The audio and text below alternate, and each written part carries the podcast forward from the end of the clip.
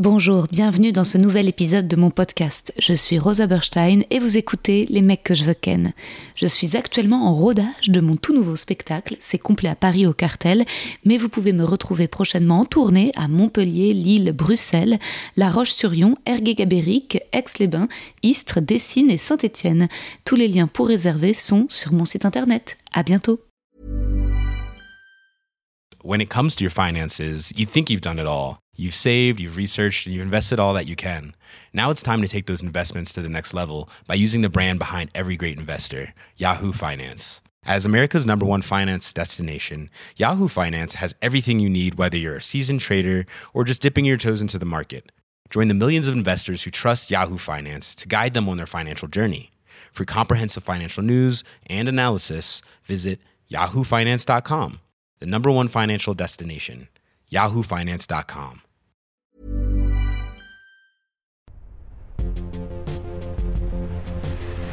Les mecs, les mecs, les mecs que je veux ken. Mes châtelains, mes foraines, mes châtelaines, mes forains. J'espère que vous allez bien.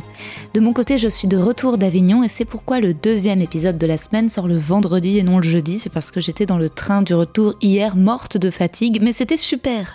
Aujourd'hui, je reçois l'actrice réalisatrice Sarah Souko et on parle beaucoup de son premier film, Les Éblouis, qui relate son enfance dans une secte catholique. Si vous n'avez pas vu ce film magnifique, n'hésitez pas à faire pause du podcast, à aller voir le film, puis à revenir au podcast. Le film est sur YouTube, Amazon Prime, je vous mets les liens dans la description de l'épisode l'épisode qui a été enregistré le 31 janvier dernier. Et déjà, j'étais obsédée par les phénomènes d'emprise et avoué à Sarah être une très bonne candidate au gourou. C'est un thème que je continuerai de creuser parce qu'il me parle beaucoup en invitant également Elisabeth Fétit du podcast Méta de Choc. C'est un podcast qui analyse euh, tous ces phénomènes. Mais aujourd'hui, la voix claire, intelligente, si profonde, si particulière de Sarah Souko. Sarah Souko, je connaissais ce nom, mais je n'avais pas encore vu son film magnifique Les Éblouis sur son enfance dans une secte catholique. Et c'est l'enfance qui est le thème de son nouveau podcast, où elle a déjà reçu Agnès Jaoui. Mais elle laisse la parole aux invités. Alors j'ai envie, moi, de la questionner. Comment se rend-on compte qu'on est en présence de gourous, de personnes manipulatrices? Comment résister à l'emprise et fuir? Aujourd'hui, Sarah est actrice, réalisatrice et maintenant podcasteuse. Comment passe-t-on du théâtre à l'écriture? Finalement, être actrice, est-ce que c'est pas encore se laisser manipuler? Dire des mots qui ne sont pas les siens Obéir à un metteur en scène, parfois tout puissant. Enfin, comment écrire sur ses proches, l'intime, sa vie, accepter de tout mettre à nu et d'assumer les conséquences? Comment surmonter la peur de faire du mal? Sarah est-elle aujourd'hui en contact avec ses parents? Beaucoup trop d'émotions, mais de joie surtout de recevoir Sarah. Merci beaucoup, bravo. Moi, j'avais écrit un mini euh, pour toi, mais c'est pas vraiment un poème. Je sais plus comment ça s'appelle. Si on faisait ça quand on était enfant, on mettait les lettres du prénom et à Mhm. côté on mettait oui, les trucs. Oui, oui, j'adore ce jeu. Voilà, donc j'en ai fait avec Rosa. Oh, merci. J'ai mis R, j'ai mis rayonnante, O comme ose, parce que tu oses tout, S comme sulfureuse et A comme attachante. Parce que je trouve que tes podcasts, ils- on s'attache à toi sans te connaître. Ah, génial. Ah, j'adore. Voilà. Ah, je le veux. J'ai pas fait tout le nom de famille, j'avoue que j'aurais Ah bah peut-être oui. pu creuser un peu la tête. mais Avec en y venant que j'ai pensé. Ouais, Ah, c'est dans le bien. bon ordre. Ah bah je le, je le noterai. Et puis quand j'aurai un petit coup de mou, je me, je me le redirai. Je me dirai, Ouais, Sarah m'a dit ça. par SMS. Ah bah avec plaisir. Bah merci pour ton poème.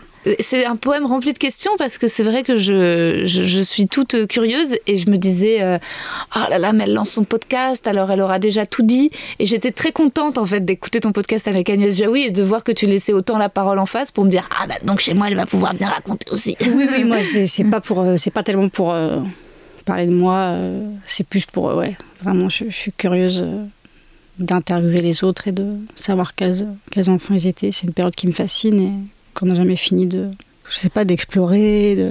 Tu voulais pas faire une bande-annonce peut-être avec tes intentions ou d'où t'était venue l'idée? Non, tu t'es dit que le premier épisode serait la bande-annonce. euh, ouais. Ouais, j'avoue, j'avoue que j'ai fait un peu ça comme ça. euh, J'avais envie pendant le confinement. Ça faisait très longtemps que j'en écoute beaucoup. J'avais envie. euh, voilà, donc j'ai commencé un peu par, par les amis, par.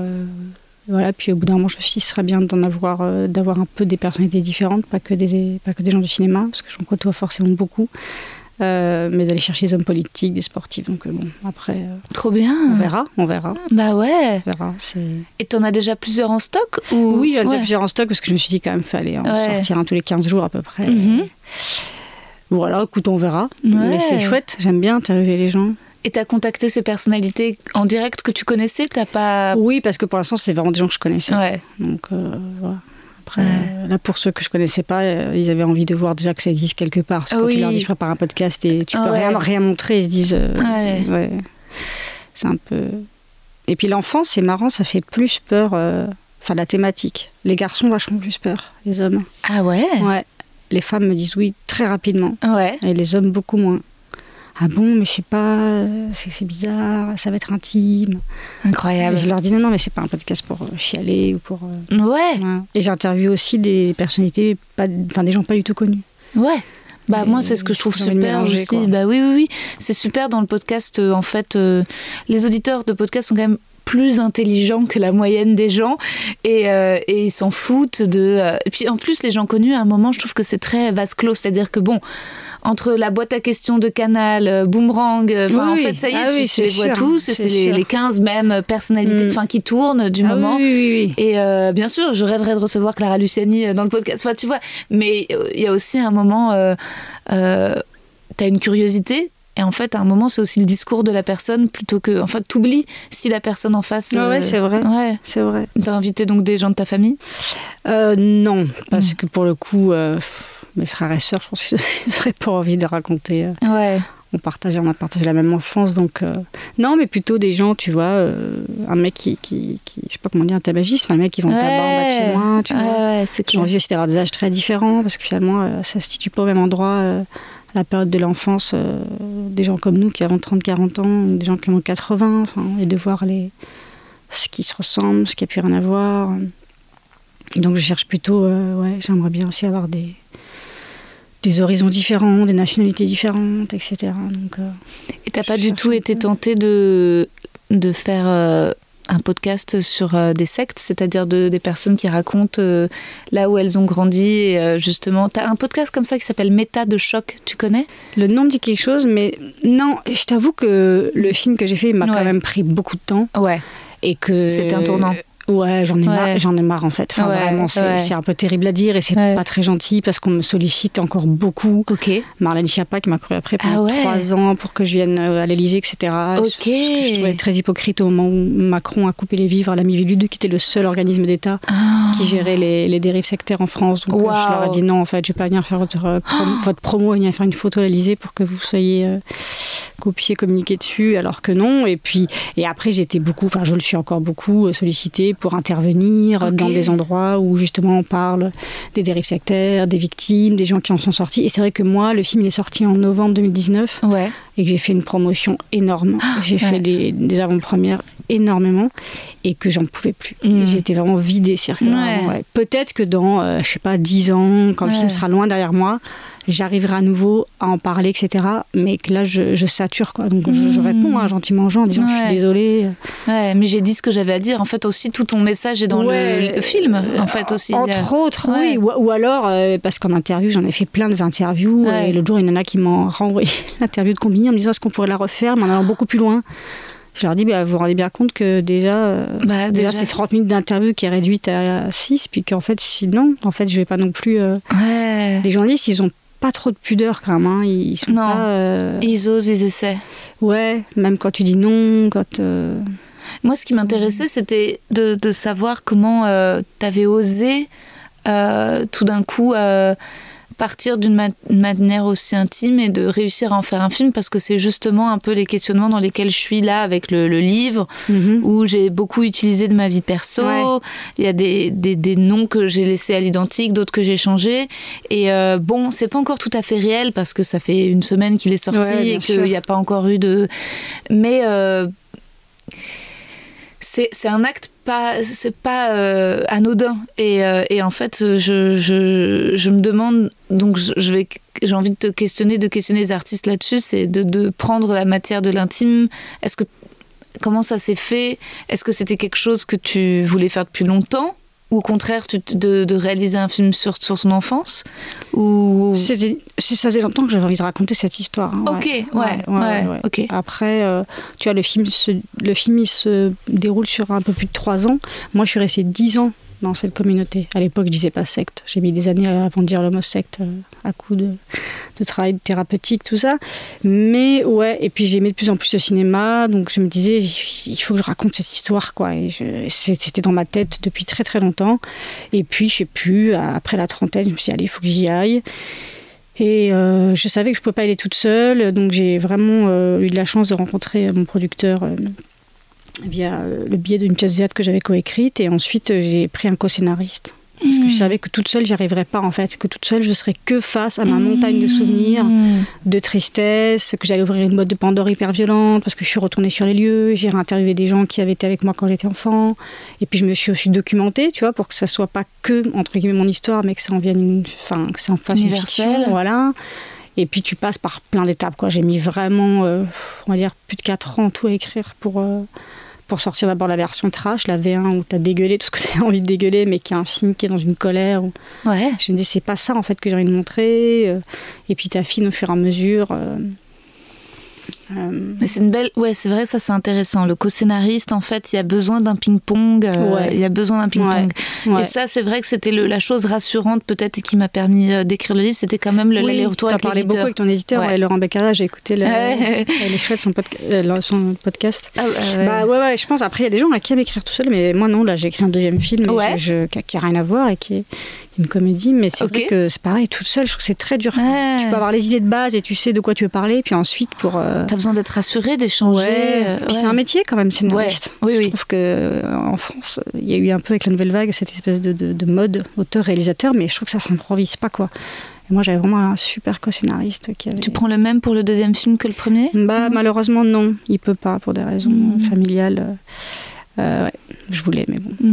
donc c'est une nouvelle euh, et ça se passe bien, c'est une nouvelle aventure. Euh, ouais, ouais, ouais, ouais, Parce qu'il faut trouver le bon aussi. C'est aussi un mariage, hein, c'est quand même une histoire d'amour. c'est une question de chance. il se trouve qu'avec Laurent ça a fonctionné, hmm. mais en effet, c'est parfois il y a un petit miracle de la rencontre. Bah, il faut se fier au feeling, ouais, il faut, chercher, ouais.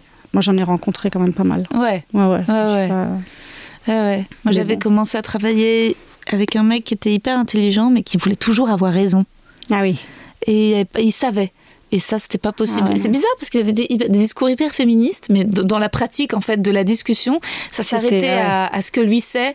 Et, euh, et je pouvais pas être avec quelqu'un qui sait d'avance qu'il a forcément raison sur toi. C'est pas possible. Il faut qu'on soit, qu'on patauge un peu ensemble. Bah de temps en temps, l'un ou l'autre a une intuition. Au début, tu avais quelqu'un pour l'écrire, et puis donc finalement, tu te dis j'écris toute seule.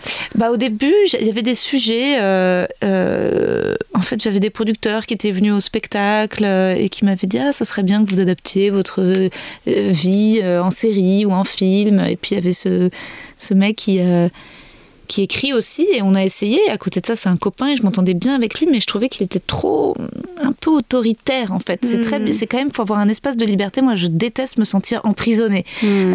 alors, et, en même temps, je manque de confiance, donc j'adore être coachée, conseillée, mais avec de la liberté. Ah oui, c'est un échange. Ouais, ouais, ouais. Surtout, quand tu pars de toi. Et voilà. Et donc, résultat, il m'imposait des choses à lui. Et puis, en fait, je me suis dit, ah, il m'accompagne pas, c'est trop. Et donc, en fait, ça s'est arrêté. Et quelques mois, ça s'est arrêté, je sais pas, peut-être septembre, octobre. Et puis, c'était dur. C'est dur aussi de rompre professionnellement, mmh. euh, de larguer, de dire, bah, je crois que.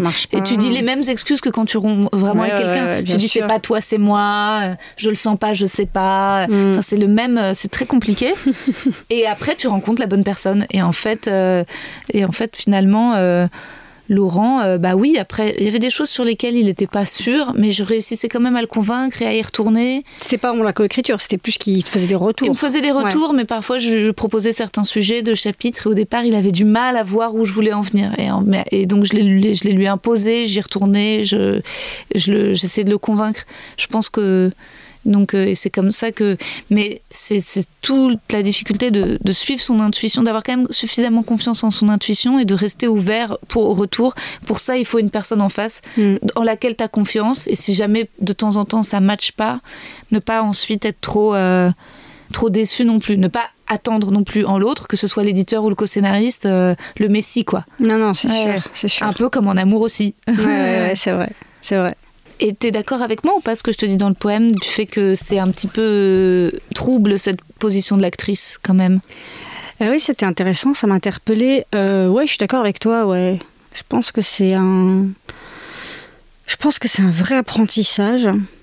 Moi, je suis certaine d'avoir reproduit de manière inconsciente, et je m'en suis rendu compte après, euh, une forme de. Euh, d'avoir connu euh, la, position du gourou et le côté un peu manipulateur.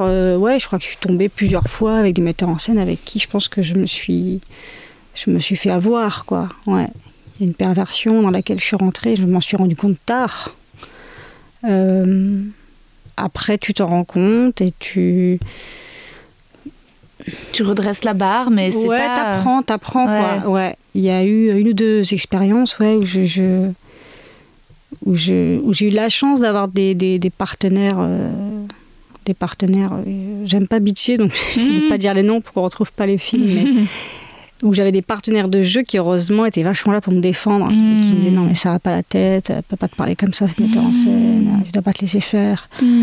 Et moi j'ai un côté hyper euh, pas scolaire, mais je me dis on a une telle chance, enfin c'est une telle chance de, pouvoir hmm. jouer, c'est tellement un métier. Euh, Envié. Comédien, c'est difficile, voilà, on a envie, mais on passe plus notre temps à attendre souvent qu'à pouvoir jouer. Donc je trouve que quand tu es, es de la chance d'être sur un projet, euh, j'ai envie de tout donner pour le personnage, d'être à fond dedans. Et, le reste, je me dis, c'est pas grave, allez, elle doit pas être de bonne humeur, etc. Donc, euh, je voulais pas trop, voilà. Et puis, ça a pris des proportions beaucoup trop grandes. Après, elle s'est excusée des mois après, puis ça m'a, ça m'a servi, parce que quand, quand ça, m'a, ça m'est arrivé à nouveau de tomber sur un metteur en scène qui qui n'était pas correct à des endroits, là, par contre, je suis allée le voir tout de suite. Et le producteur, en disant, voilà, ça, c'est pas possible, ça, je suis pas d'accord. Et en fait, tu te rends compte qu'une fois que tu le détectes et que tu comprends, et pourquoi tu as plus dedans, voilà, quoi. Et puis tu, finis par en rencontrer d'autres qui sont tellement. Voilà. Mais sur ce que tu disais sur le fait d'être euh, manipulée en tant qu'actrice parce qu'on prend des, enfin, des mots d'un autre et qu'un metteur en scène peut avoir un côté démiurge, etc. Non, ça je trouve pas parce que. À part quand les personnes sont malsaines et que du coup mhm. je trouve que c'est plus par rapport à la personnalité d'un être humain et en mhm. fait quel que soit le métier parce que moi j'ai fait plein de boulot avant de réussir à, mhm. être intermittente ou à vivre de ce métier là et je trouve que tu peux le retrouver dans, mhm. dans un peu n'importe quel euh, travail dans des entreprises dans... j'ai travaillé longtemps sous la direction de manager de responsable je trouve que finalement euh, on a une grande liberté quand même ou alors c'est que j'ai travaillé avec des gens qui me l'accordaient mais bah, y a le privilège, euh, comment dire, de faire un métier euh, artistique. Donc, euh, c'est sûr que tu as, l'espace de rêverie, tu as le, tout le côté enchanteur. Mais en fait, ce qu'il y a, c'est que. Alors, après, c'est peut-être moi qui le vis comme ça, qui l'ai vécu comme ça en tant que comédienne, mais tu as cette fragilité, j'ai l'impression moi j'ai l'impression d'avoir un besoin d'amour qui est énorme et résultat de peut-être euh, que c'est et que c'est résultat très peut-être que je suis une proie assez euh, facile parce que hmm. finalement il suffit de me donner un peu ça euh, un peu comme une drogue et, c'est vrai que j'ai je me suis souvent finalement sentie facilement manipulable en tant qu'actrice, alors que dans d'autres métiers, dans d'autres choses que je faisais, c'était pas pareil. C'est-à-dire que hmm. et c'était pas la question de la personne en face, c'était moi mon positionnement. C'est-à-dire que même si je me retrouvais face à une connasse qui m'employait ou un connard qui me parlait, j'avais l'impression que c'était plus facile justement de mettre des mots et de dire oh connard, connasse, alors que c'était jamais aussi facile euh, quand j'étais comédienne hmm. et qu'il y avait un flou, euh, je trouve, dans nos métiers sur les rapports. Euh, professionnels quoi qui sont et qui commencent dès l'école de théâtre où en hmm. fait c'est il y a beaucoup de d'affect et hmm. parfois de l'affect extrêmement déplacé. Euh, alors je ne sais pas si c'est. c'est vrai, ça, peut être, ça peut être dangereux, je pense. Ça peut, Je pense que ça peut être super dangereux. Hmm. Euh, il y en a certains qui disent que la méthode acting, c'est une forme, euh, pas de secte, mais que ça rend les gens un peu fous. Tu vois, c'est même ce hmm. truc de Daniel Day-Lewis de dire que quand tu es dans la peau du personnage, tu peux plus t'arrêter de frapper. Bon, il y a, tu vois, il y a un truc un peu bizarre quand même. Ah oui, c'est sûr, c'est sûr. Et en fait, je trouve qu'on le vit, quoi. Alors, euh, c'est. Euh, et en même temps, euh, tu, tu vois, est-ce que toi, c'était conscient, l'écriture ou la réalisation, c'était une façon de reprendre le pouvoir ou pas forcément? Non, je l'ai pas vécu comme ça. Hmm. Non. Non, après, ce qui est sûr, c'est que quand tu es réalisateur, tu as beaucoup plus de responsabilités. Mais bizarrement, après, après avoir réalisé, j'étais contente de retourner au jeu. Jouer, ouais, c'est comme- ouais, ouais, ouais, ouais. c'est plus cool. Ouais. Tranquille, tu reviens Oui. presque à un état d'enfant. Hmm. Sur le plateau, quand t'es réaliste, t'es t'es la, maman- t'es la maman de tout le monde. tu- Ouais. c'est c'est épuisant. C'est euh, c'est très chouette, il y a plein de choses chouettes, mais ouais, non.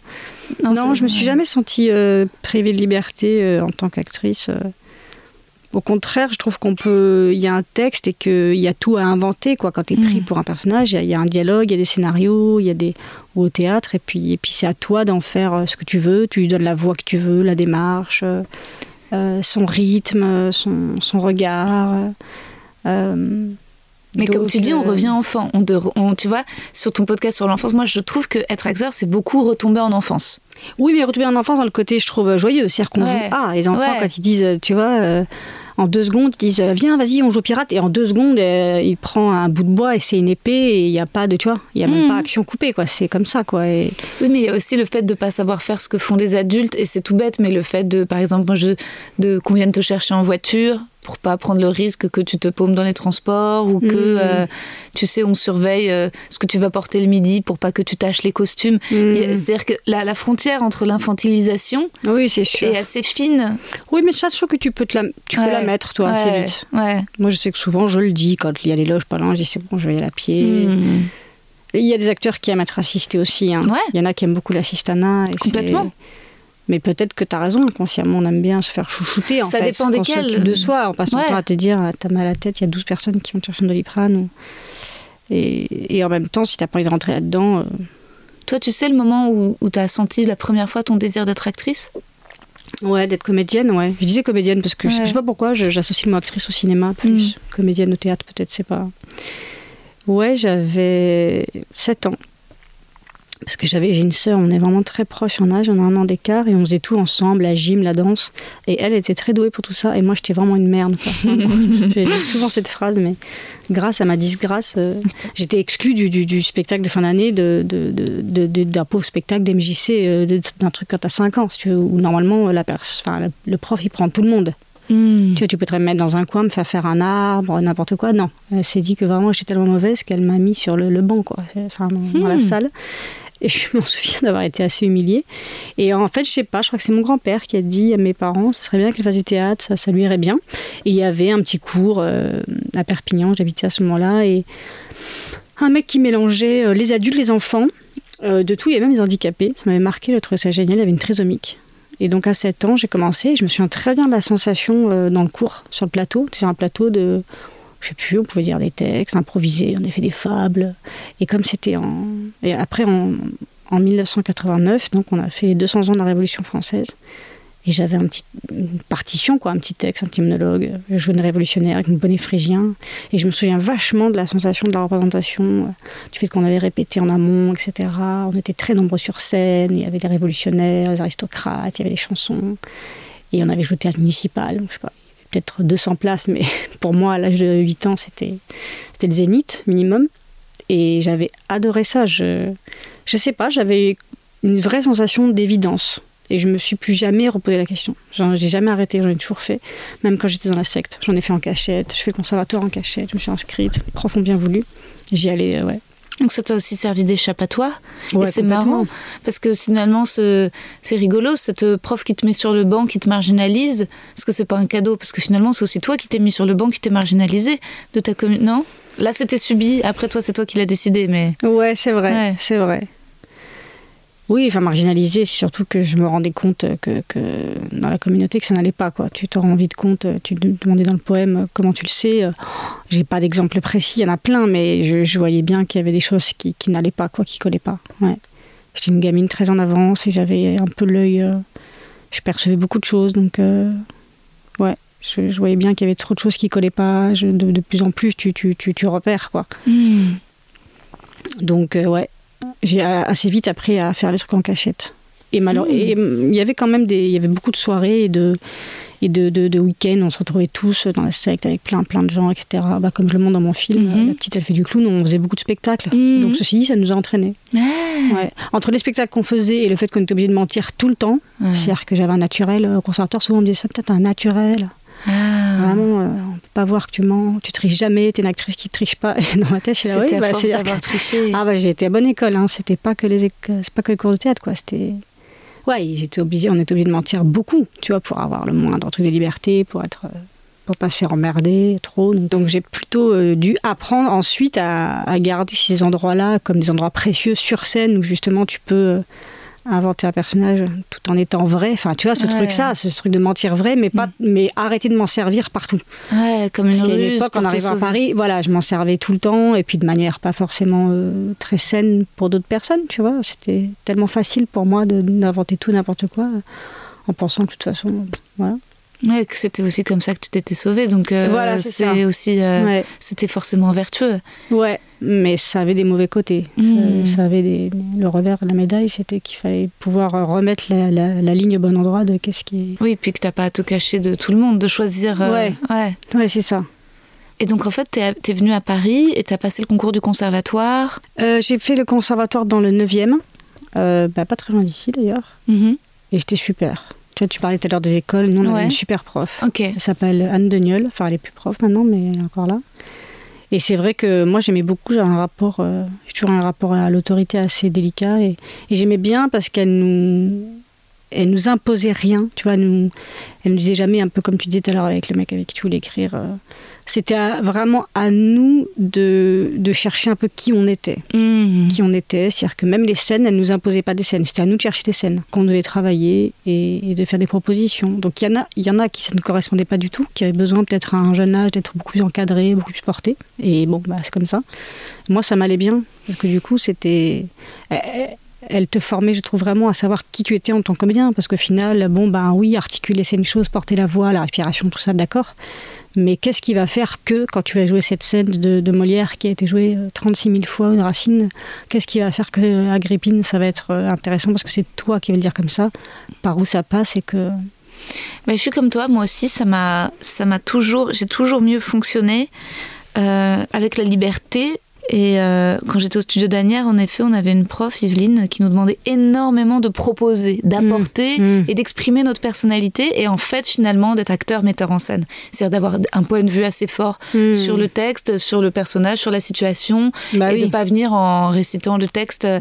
Et par contre, tu- tu croises des, par contre des, des, des gens qui sont en résistance par rapport à ça parce que eux veulent mettre au fer rouge leur vision et donc il faut que tu sois le plus malléable possible et Mm. ça avec moi ça n'a jamais fonctionné et après quand j'ai bossé avec John Malkovich c'était comme cette prof il ne fonctionnait qu'à la proposition en face Hmm. donc c'était euh, c'était euh, c'était c'était parfait parce qu'on s'était c'est là où en fait je m'épanouissais Hmm. mais ensuite, quand j'ai bossé avec Stein au théâtre de l'Odéon, c'était pas nul ce que j'ai fait, c'était pas mal et c'était intéressant de travailler avec quelqu'un d'aussi directif. Il n'était pas dictatorial parce que c'était un challenge. Lui, c'est- il voyait le théâtre un peu comme de l'opéra, avec une note qu'il faut avoir, un pied, il faut mettre, donc tout est hyper chorégraphié. Mais je dois avouer que dans ce style-là, bah, ma folie s'exprimait pas vraiment. Hmm. Et, euh, et donc, c'était pas spécialement. euh, Et après, je trouve que c'est aussi dans la vie euh, compliqué, quoi, de.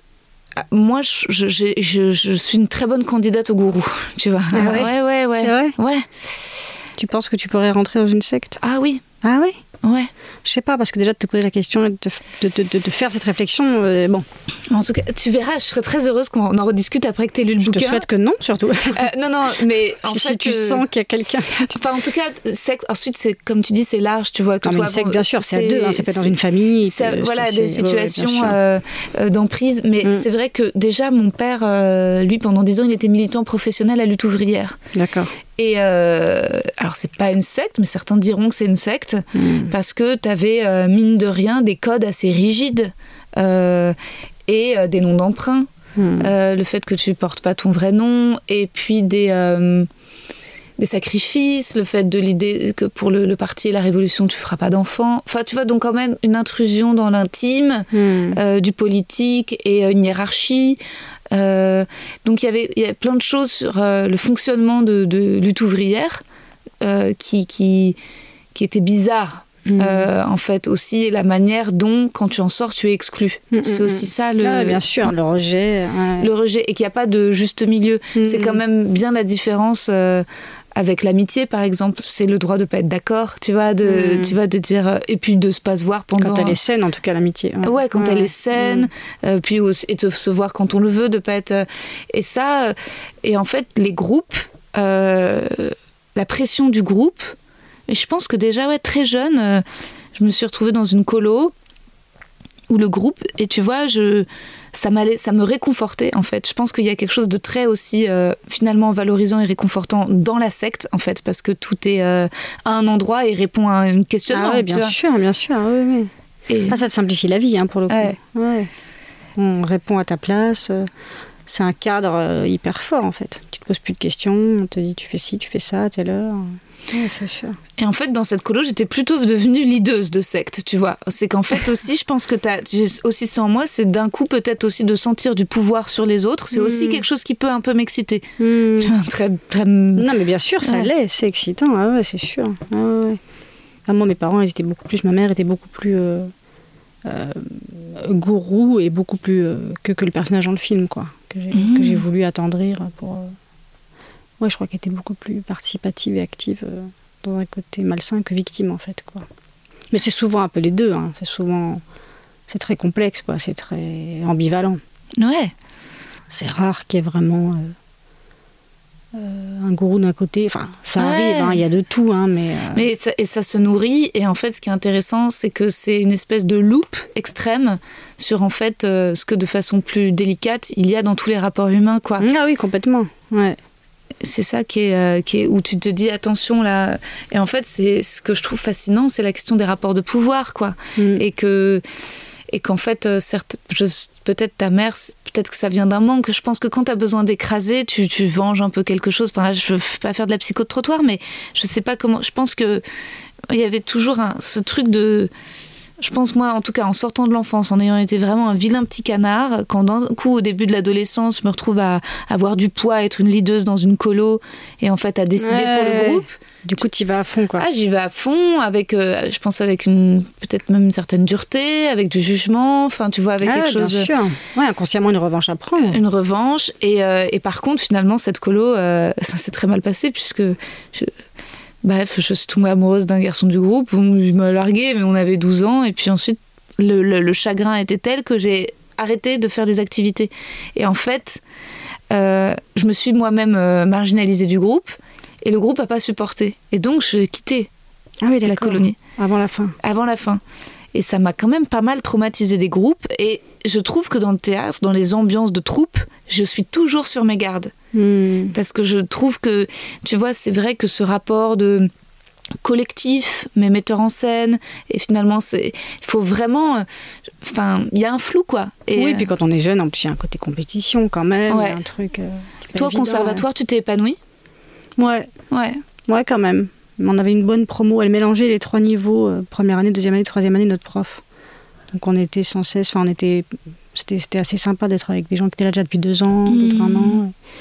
Et je pense qu'elle sélectionnait assez bien les élèves, euh, pas que en fonction de leur qualité artistique, etc., mais aussi elle essayait de faire des groupes où humainement ça pouvait bien coller. Mmh. Et euh, on, on, se voit encore presque 20 ans après. On faisait encore des Noëls. Euh, des Noëls à 2 euros. Enfin, on ouais. continuait à se voir. Alors là, avec le Covid, c'était plus compliqué, mais on est resté longtemps en contact, pas avec tout le monde, mais quand même avec beaucoup. Ouais. On avait un chouette groupe. Euh, on s'entendait bien, ouais. Après, il y avait toujours des petites histoires, des trucs. Oui. Mais, ouais. Non, c'était plutôt un bon souvenir. Et à ce moment-là, quand tu étais à un stade de réussite, quand même, d'entrer au Conservatoire national supérieur d'art dramatique, est quelque chose de très Non, j'étais au conservatoire du 9e, hein. c'était un conservatoire d'arrondissement. Ah, mais j'étais persuadée que tu avais fait le CNSAD Non. Ah non? Non. Pourquoi je m'étais imaginé ça? Je te visualisais comme rentrant. Tu l'as passé le concours? J'ai passé le concours une fois quand j'étais très jeune. Et pour tout le dire, je ne pouvais pas passer la suite parce qu'il fallait pas avoir de casier judiciaire. J'ai fait trop de conneries quand Ah, j'étais jeune. Ouais, avec j'en avais un. Ils me une dérogation, ils n'ont pas voulu. Mais non, c'est dingue. Ouais. C'est trop bête. Parce que s'ils ouais, avaient après, su... c'est marrant parce que j'ai vu pas mal mes copains y rentrer, les gens avec qui j'étais dans le sud euh, au théâtre. Mais je trouve que beaucoup sont devenus assez prétentieux. Je crois que c'est une école où c'est tellement difficile d'y rentrer que parfois, une fois que tu y es, tu as l'impression que, je sais pas, que tout est acquis, etc. Après, euh, c'est sûr que ça doit être un formidable lieu d'enseignement. Et de, de, de ouais. Mais non. Bah, tu vois, j'étais persuadée que tu avais fait le Conservatoire national. Non. Ah, c'est marrant. Je suis désolée. Bah non, mais je, je te, te sens hyper déçue. Pas du tout. Je suis au contraire. Je, ça te rend beaucoup plus humaine et moins inaccessible, beaucoup plus proche.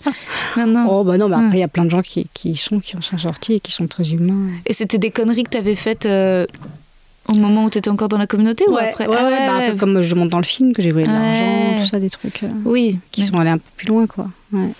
Ouais, mais en même temps, est-ce que c'était pas un peu comme le théâtre? C'était aussi euh, de la liberté. euh, Enfin.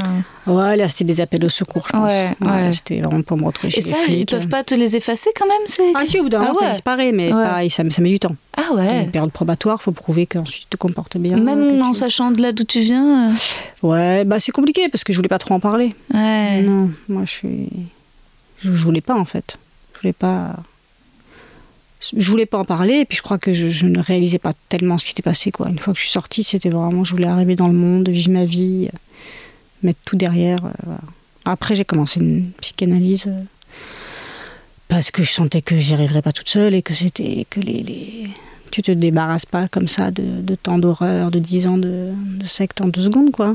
Et quand, j'ai eu mon fils aussi, je me suis dit, je pourrais pas l'élever si je, je me soigne pas, quoi. Et j'ai bien fait. Je pense que vraiment, c'est un tel. euh, Enfin, je trouve que c'est une telle chance de pouvoir euh, se soigner en thérapie, euh, en France en plus. Ouais, c'est sûr, où c'est abordable. Ah Mm. oui, mais c'est intéressant que ce soit au moment où tu as eu ton fils. Et ah, le père de ton fils, est-ce que justement, c'était quelque chose au départ que tu que avais peur d'avouer de, d'avouer à tes amoureux de là d'où tu venais ou au contraire, c'était quelque chose. Non, non, non, non, non. Je pense aussi parce que déjà ça se voyait, j'avais un décalage des années 90, donc j'ai grandi sans radio, sans télé, j'avais aucune référence de rien, j'étais vraiment très décalée, puis j'étais quand même un peu spé, tu vois, j'étais très maigre, j'étais, j'avais été quand même été dénutrie, enfin, je pense qu'on on voyait bien euh, au conservatoire d'ailleurs quand on faisait des rôles et qu'il y avait des rôles un peu âgés, etc. C'était souvent moi qui les prenais en charge, quoi. Ma prof elle disait que j'avais une vieille âme, qu'on sentait que Mhm. j'avais, euh, je pense que j'avais un regard, etc., une dureté que n'avaient pas les autres quand tu as 18 ans et que ta vie s'est relativement bien passée, etc. Je pense que t'as pas la même, tu vois. J'avais vachement de colère, vachement de d'angoisse. euh, J'étais très, j'étais très, à la fois très à fleur de peau, en même temps avec une rage de vivre et je pense à un souffle vital très fort. Enfin, je pense que j'étais un peu spé quand même. Donc je pense que ça se Mhm. voyait et je me souviens, c'est ma meilleure, une de mes meilleures amies qui me raconte souvent ça, que une des premières soirées, tu sais, où tu vas boire un coup au conservatoire et que les gens ils disent toi ton père il fait quoi? Et toi il est boulanger, et toi ton père est prof et moi je disais ah, bah, moi, mes parents sont dans une secte. Mais je le disais comme ça, si tu veux, Mm. de- de la- du même ton que les autres disaient mon père est prof de français et que ça, et ça laissait un blanc. Les gens étaient là de quoi? Et en fait, euh, voilà. Donc je, je m'en cache pas vraiment et je m'en suis pas vraiment cachée. Et, et du coup, euh, mon mec, enfin le père de mon fils, qui est, mon- qui est mon mec, était. Non, non, il a. Il, a, Il était il comédien aussi. Ouais. Ah, tu l'as rencontré au On s'est conservatoire rencontrés au conservatoire, ouais. ouais. wow. On s'est rencontrés là-bas.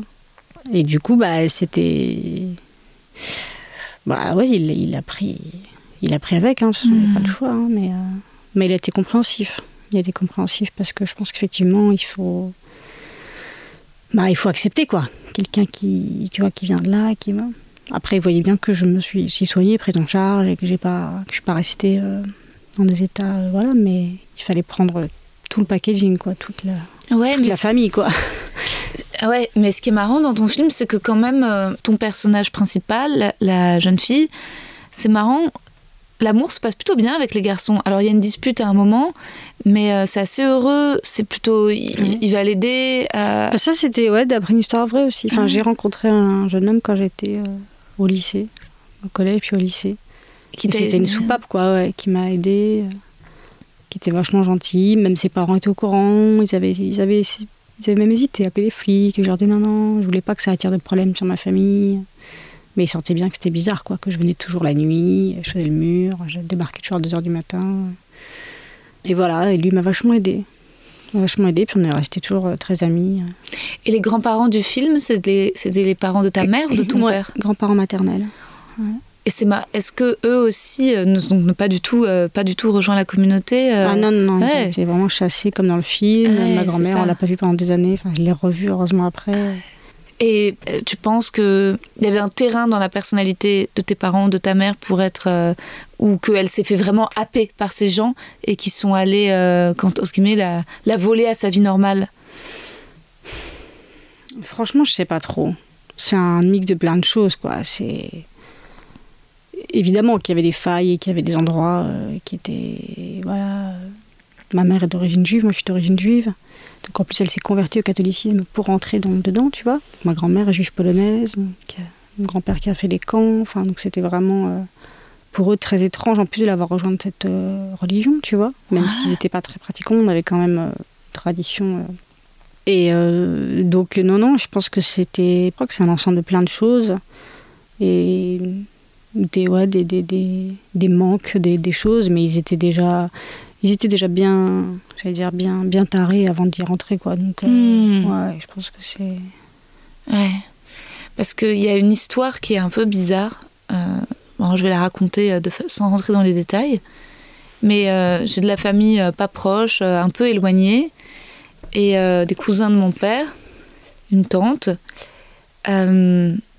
Et je voyais quand, quand mes parents étaient plus jeunes, on, on- on voyait cette famille, euh, ses cousins. Mes parents s'entendaient bien avec, les, avec elle et son mari. Ils étaient tous euh, très, très gauchos. Euh, euh, eux, ils étaient gauchos, mais, euh, mais blindés, avec une maison dans Paris, avec un truc assez très, très.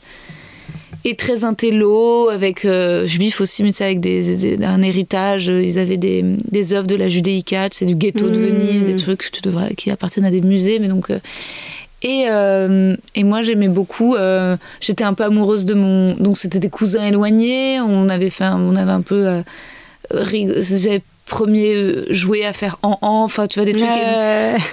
Et ma mère, elle, elle prenait le thé avec euh, cette euh, femme. Et puis finalement, avec le temps, donc ils avaient trois enfants, ils avaient une fille aînée et euh, les deux garçons ensuite. Et, et donc moi, je m'entendais surtout avec le petit garçon de mon âge. Et puis une fois, on était partis en vacances, tous ensemble. Non, je crois que les, les maris n'étaient pas là. Mon père n'était pas là et son mari, elle non plus. Il y avait que les femmes et leurs enfants. Et euh, ça s'était pas très bien passé. J'avais eu une dispute terrible, moi, toute seule, avec les, les- les trois enfants. Un Ah ouais débat, ouais. Parce que. euh, et pour un truc débile, mais qui nous a poursuivis pendant des années, j'étais persuadée que les, que les cadavres euh, gardent des cheveux. Parce que j'avais lu des BD de pirates et que, en fait, je voyais souvent des, des- Ouais, des- cheveux sur la, des le cheveux sur le crâne, Ouais, des cheveux sur le squelette. Et je voulais pas en démordre. J'étais là, genre, les squelettes ont des cheveux. Et eux, les trois enfants, étaient persuadés que non, impossible. En fait, j'ai pas, j'ai toujours pas vraiment démêlé cette histoire de est-ce que les squelettes peuvent avoir des cheveux. Je pense que c'est moi qui avais tort. Je pense qu'à un moment, quand il y a plus que le squelette, le crâne, je suis pas sûre qu'il reste des cheveux. Mais en tout cas, moi, je voyais des crânes avec des Ça dépend, de je pense, où sont gardés les squelettes, etc. Ouais, selon ça- la conservation, hein, Ben je ouais. pense. Dans les Merci, momies, tout ça, peut-être. Hein. Merci d'être dans mon camp. Non, mais je pense que c'est pas impossible. Et ben en tout cas, je- donc euh, débat terrible, euh, dispute, et puis Vous étiez enfant, pas petit, quoi. Oui, on était petits. Enfin, c'est pas là le cœur de l'histoire. Le fait est qu'après, on les a pas trop revus. Mais des années après, on les voyait de temps en temps aux fêtes, tu vois, Ouais, euh, ouais. Kippour, mais très athée, hein, personne. Cette euh, fille aînée, en fait, elle a rencontré euh, un psy euh, pendant qu'elle faisait médecine, je crois. Et elle, elle est devenue pédopsie ou pédiatre. Ou pédophile. Bah, en tout cas, le fait est qu'elle a décidé de rompre avec toute sa famille. Ah oui. Et donc, on ne l'a plus jamais revue. Mais elle n'a plus jamais revu ses frères, ni sa mère. Et euh, mais donc, ni- avec ce médecin, ils sont rentrés dans un, dans, dans un groupe. On euh, sait pas. Je sais pas, ah ouais. on ne sait pas. Alors peut-être que c'était lui. Enfin, on n'aura jamais. Et pareil, tous ses amis à elle, tous ses puis, Ils amis, peuvent pas la joindre, ils sont. Non.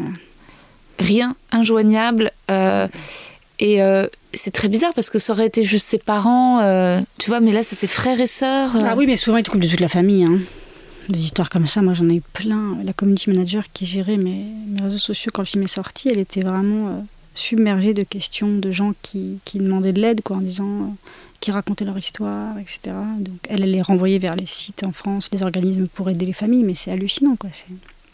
Entre les témoins de Jéhovah, les scientologues, euh, les mormons, les différentes communautés charismatiques, enfin c'est... Et puis les nouveaux gourous, parce qu'il y a des nouveaux gourous vachement maintenant dans, le, dans tout ce qui est bien-être, développement, etc. Tu les coachs personnels, euh, Mhm. tu vois.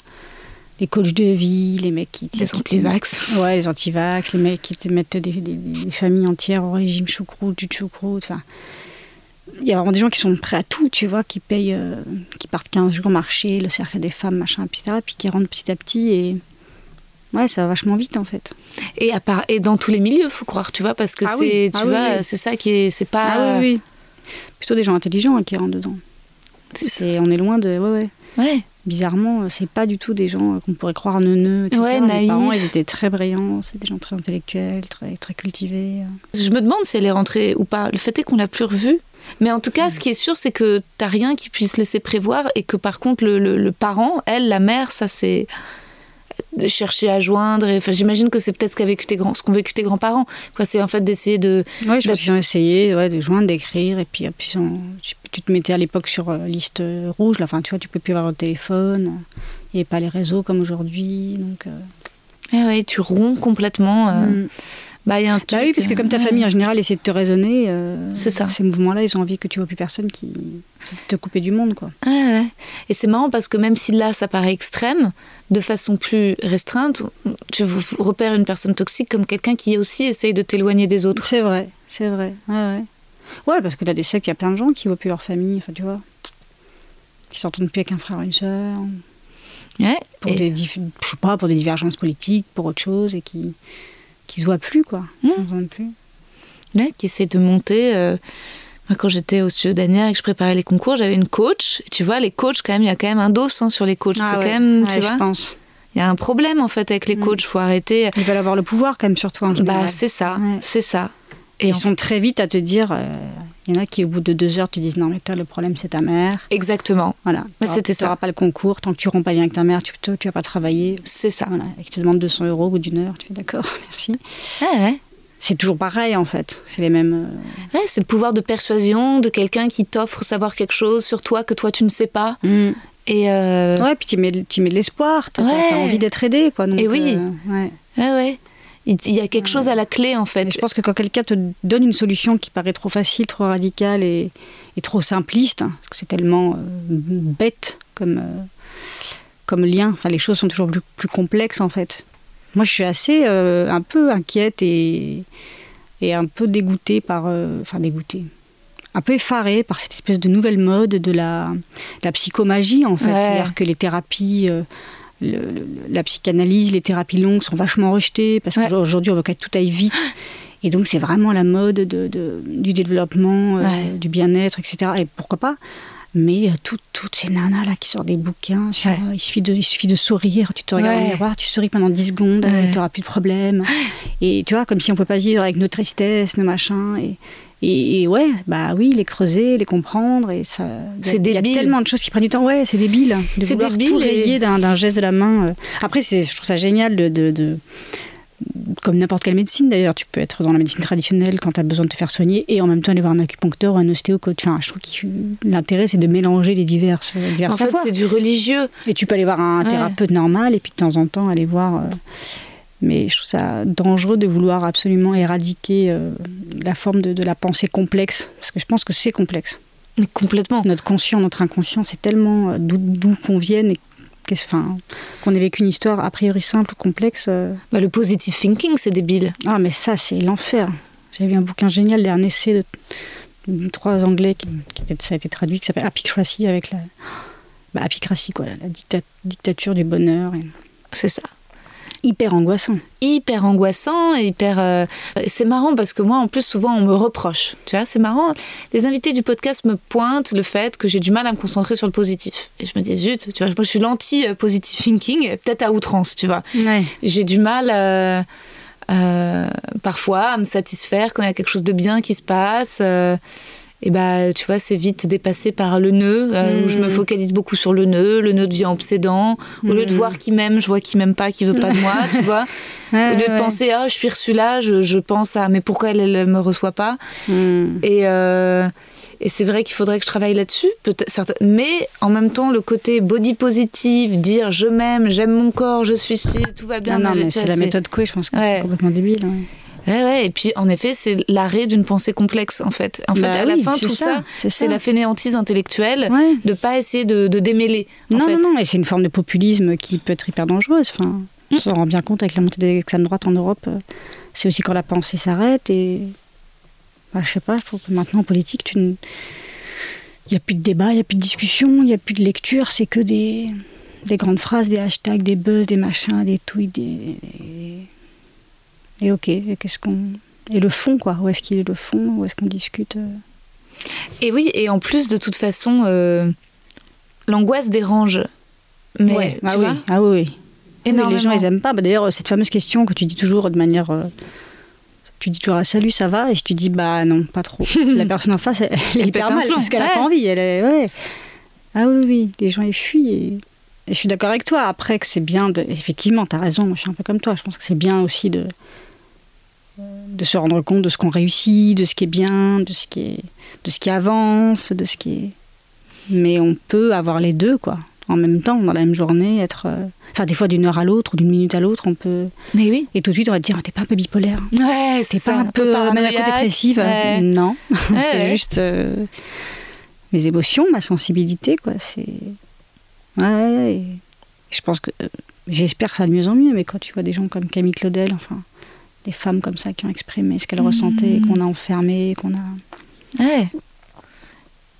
Ouais, comme tu dis, ça, ça dérange les gens. hein, le- ça dérange les gens et, euh, et c'est vrai que euh, c'est- étonnant. On te dit oui, te prends pas la tête, mais tout va bien. Et Ouais.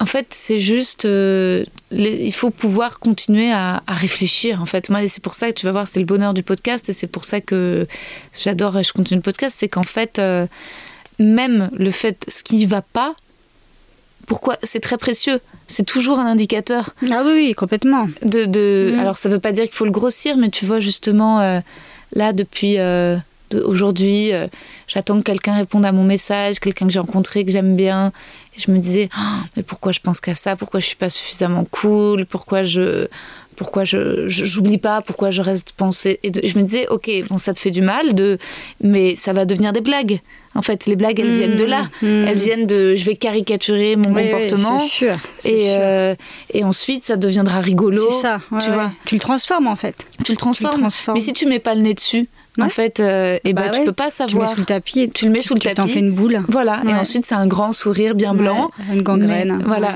Et, en- et Ouais, alors ouais. que le, le truc, c'est en fait, c'est mettre dehors et parler. Ouais, bah comme toutes ces expressions, moi j'adore toutes ces expressions sur le corps qui parle. Quand on dit, les gens disent j'en ai plein le dos. Dans l'autre, on peut plus, tu vois. je- je- je suis- ça m'a laissé sans voix. ou Tu vois, je, je, je trouve toutes les, les souffrances corporelles. Quand nos grands-parents disent ça, c'est vrai. Enfin, le corps il parle quand tu veux plus. euh, tous ces gens qui sont en burn-out, qui parce qu'ils se sont pas, je pense, penchés sur tous ces moments qui allaient pas, qui ont, ouais, qui ont pas exprimé euh, leurs angoisses, leurs émotions euh, liées au, tra- au travail, ouais, je pense. Ton fils, il a quel âge aujourd'hui? Il va avoir 16 ans bientôt. Oh, waouh Ouais, il est immense. Ah ouais, mais tu l'as eu super jeune Euh, Non Je l'ai à 24 ans. Ah bah ouais, ouais. Ouais. Oh, Waouh Ouais. Je l'ai eu peu de temps après la sortie du conservatoire. J'avais très envie. Oui. Très envie, je pense, d'avoir ma propre famille à moi. Ouais, mon propre cellule. foyer. Ok. ouais, pour me détacher peut-être de la mienne, inconsciemment en tout cas. Hmm. Et puis j'ai toujours adoré les enfants. J'adore les enfants. Et vous en avez eu un seul ou deux? Ouais, un seul. Un seul. On s'était dit qu'on aurait un peu plus tard, quand il aurait 7-8 ans, parce qu'on était jeunes et tout. Puis après, on a eu un peu la flemme. Mais c'est cool. Et il en a, dit, fait, il a des vous- cousins, cousines, donc il est pas, il est pas Ah tout ouais. seul. Et donc là, il est au lycée. Ouais. Il est en seconde. Et il a jamais réclamé à rencontrer ses grands-parents? Euh, si, il les a vus. Moi, je voulais pas les couper d'eux pendant un moment. Je voulais pas répéter l'histoire, donc j'ai vraiment euh, fait tout pour euh, qu'ils puissent avoir une relation avec eux. Et puis après, ben, quand il a été assez grand pour savoir les choses, et puis parce qu'il y avait des procès, et puis parce que je voulais absolument pas lui cacher euh, son histoire, d'où il venait, etc., je lui ai raconté. Et puis, ben, je pense de lui-même, il a bien vu qu'ils n'avaient pas beaucoup changé, ces gens-là. Donc voilà, il les voit plus. Moi, je les vois plus depuis longtemps, il les voit plus. Après, je crois qu'il il échange des SMS, il a encore des petits, des petits liens. Je crois qu'il envoie un truc pour son anniversaire, tout ça, mais. Ouais, je crois qu'il a eu quand même assez vite conscience. Je sais pas, hein, peut-être que c'est compliqué pour lui de, de s'opposer, mais ça s'est pas toujours bien passé. Quand il a été, je crois qu'il a vu que c'était pas des gens très bien. Donc je pense que, ouais. Et t'as jamais voulu renouer avec euh, ta part juive du côté de tes grands-parents? C'est quelque chose que... Ah si, ma grand-mère, Ouais. j'aime bien, ouais. Alors maintenant, elle commence à être Ouais. vraiment âgée, perd un peu goût, mais j'aime bien, ouais. Mm. J'aime bien le fait, euh, j'ai une tante aussi qui est, qui est en Israël, qui est à Tel Aviv. Enfin, moi, c'est, bah, je sais pas, c'est des traditions que j'aime bien, c'est des chants que j'aime bien, c'est... euh, je, je trouve que ce sont des belles fêtes. J'aime bien le côté religieux. Alors, moi, c'est Ashkenaz, je Mhm. connais aussi un peu. Mais, euh, ouais, je sais pas, j'aime bien... euh, There's never been a faster or easier way to start your weight loss journey than with plush PlushCare. PlushCare accepts most insurance plans and gives you online access to board-certified physicians who can prescribe FDA-approved weight loss medications like Wigovi and Zepbound for those who qualify. Take charge of your health and speak with a board-certified physician about a weight loss plan that's right for you. Get started today at plushcare.com slash weight loss. That's plushcare.com slash weight loss. plushcare.com slash weight loss.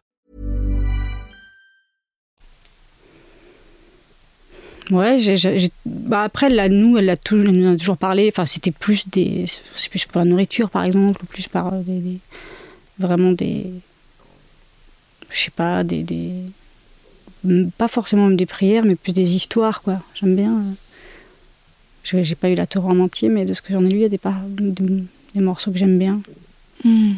Et quand il y a eu MeToo euh, et que tout d'un coup c'est sorti tous ces discours d'actrices euh, qu'on a découvert, euh, je sais pas, ça m'a. Quand il y a eu.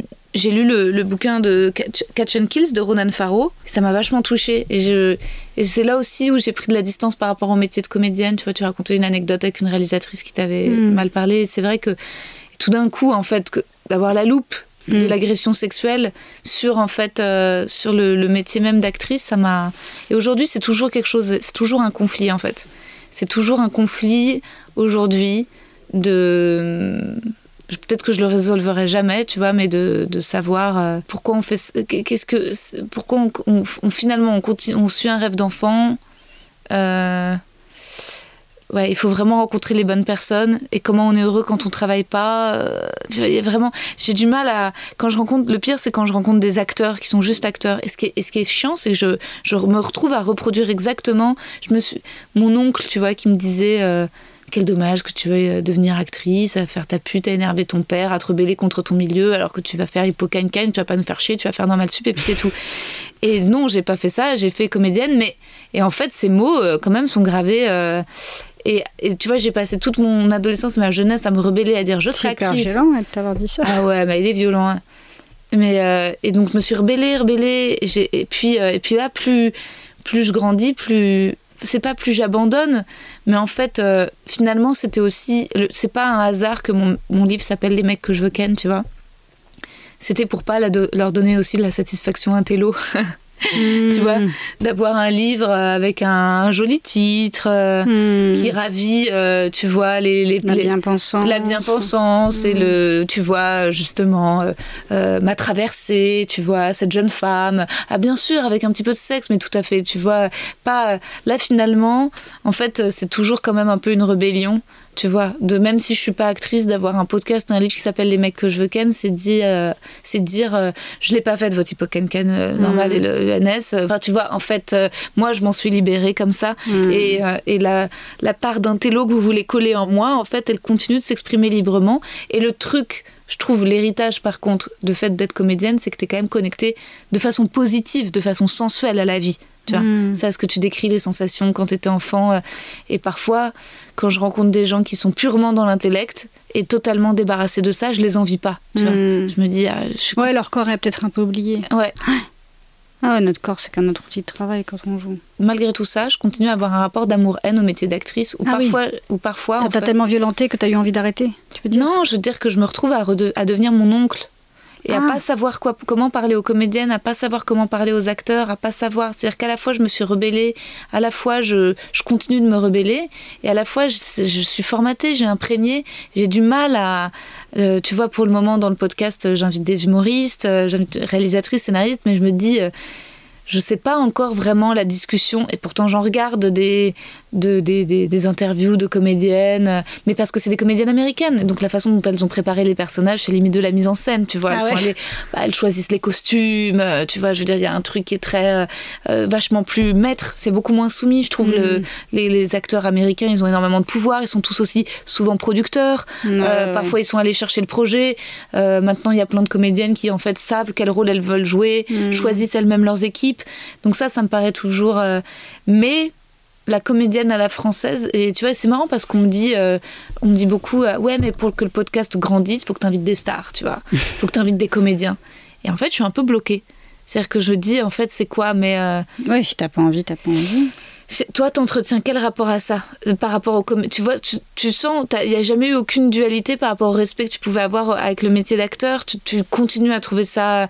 Parce qu'en fait, mine de rien, moi j'ai toujours, je le vois, si je voulais être comédienne, il y avait quelque chose qui n'était pas forcément l'amour des grands textes, la sensation de liberté. Je peux y trouver des raisons nobles, je peux y trouver, mais la, vérité c'est que j'étais une enfant bouboule et que ça m'a aidé, ça m'a sorti des jupes de ma mère de faire du théâtre, mais surtout j'ai perdu du poids à ce moment-là. Il y a une confusion de comédienne, c'est être belle, tu vois, c'est être aimée, c'est être choisie, et en fait c'est compliqué parce que je trouve qu'il y a et ça, ça m'intéresse de la part de toi qui t'es tu vois qui t'es sorti d'un truc aussi toxique il t'as toujours t'as jamais vu ce qu'il y avait de, de toxique euh, non T'as jamais associé ça avec l'amour et la beauté et ces choses aussi futiles? Non, parce que non.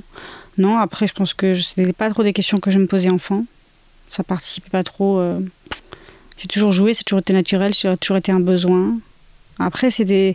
Tu vois, je vivais dans un monde où je, je voyais rien, j'avais pas la télé, rien. Chez mon mec avec qui j'étais à l'époque, j'avais regardé deux cassettes, Cuisine et Dépendance et Pierre Palmade. Donc, c'était les gens qui me paraissaient dans le monde, donc je rêvais les rencontrer. Mais après, comme ces gens-là, ça voulait tout et rien dire. Tu vois, je, j'ai appris qui était Michael Jackson, j'avais 18 ans. En arrivant, je savais même pas qui c'était. Euh, quand je suis arrivée à Paris, je servais des cafés. Un jour, je sais pas quoi, un mec me parle mal, je l'envoie chier alors qu'il me demande un café. On me dit putain, arrête, t'as pas vu qui c'était? C'était PPDA. Je dis alors, rien à foutre que le mec il soit. Enfin, Surtout maintenant, c'est qui c'est PPDA. Et je veux dire, j'ai jamais eu, en fait, euh, j'ai jamais eu un côté fan. Pour moi, on est vraiment tous pareils, en fait. J'ai jamais eu ce truc-là. Ça m'a jamais euh, fasciné comme étant un truc. La notoriété, pas le du pouvoir. Tout. Non, pas du tout. C'est au contraire. Et et d'ailleurs, j'étais agréablement surprise parce que finalement, j'ai fini par connaître des gens euh, connus, voire même très connus, et à les connaître intimement, euh, à être amie avec certains, certaines d'eux.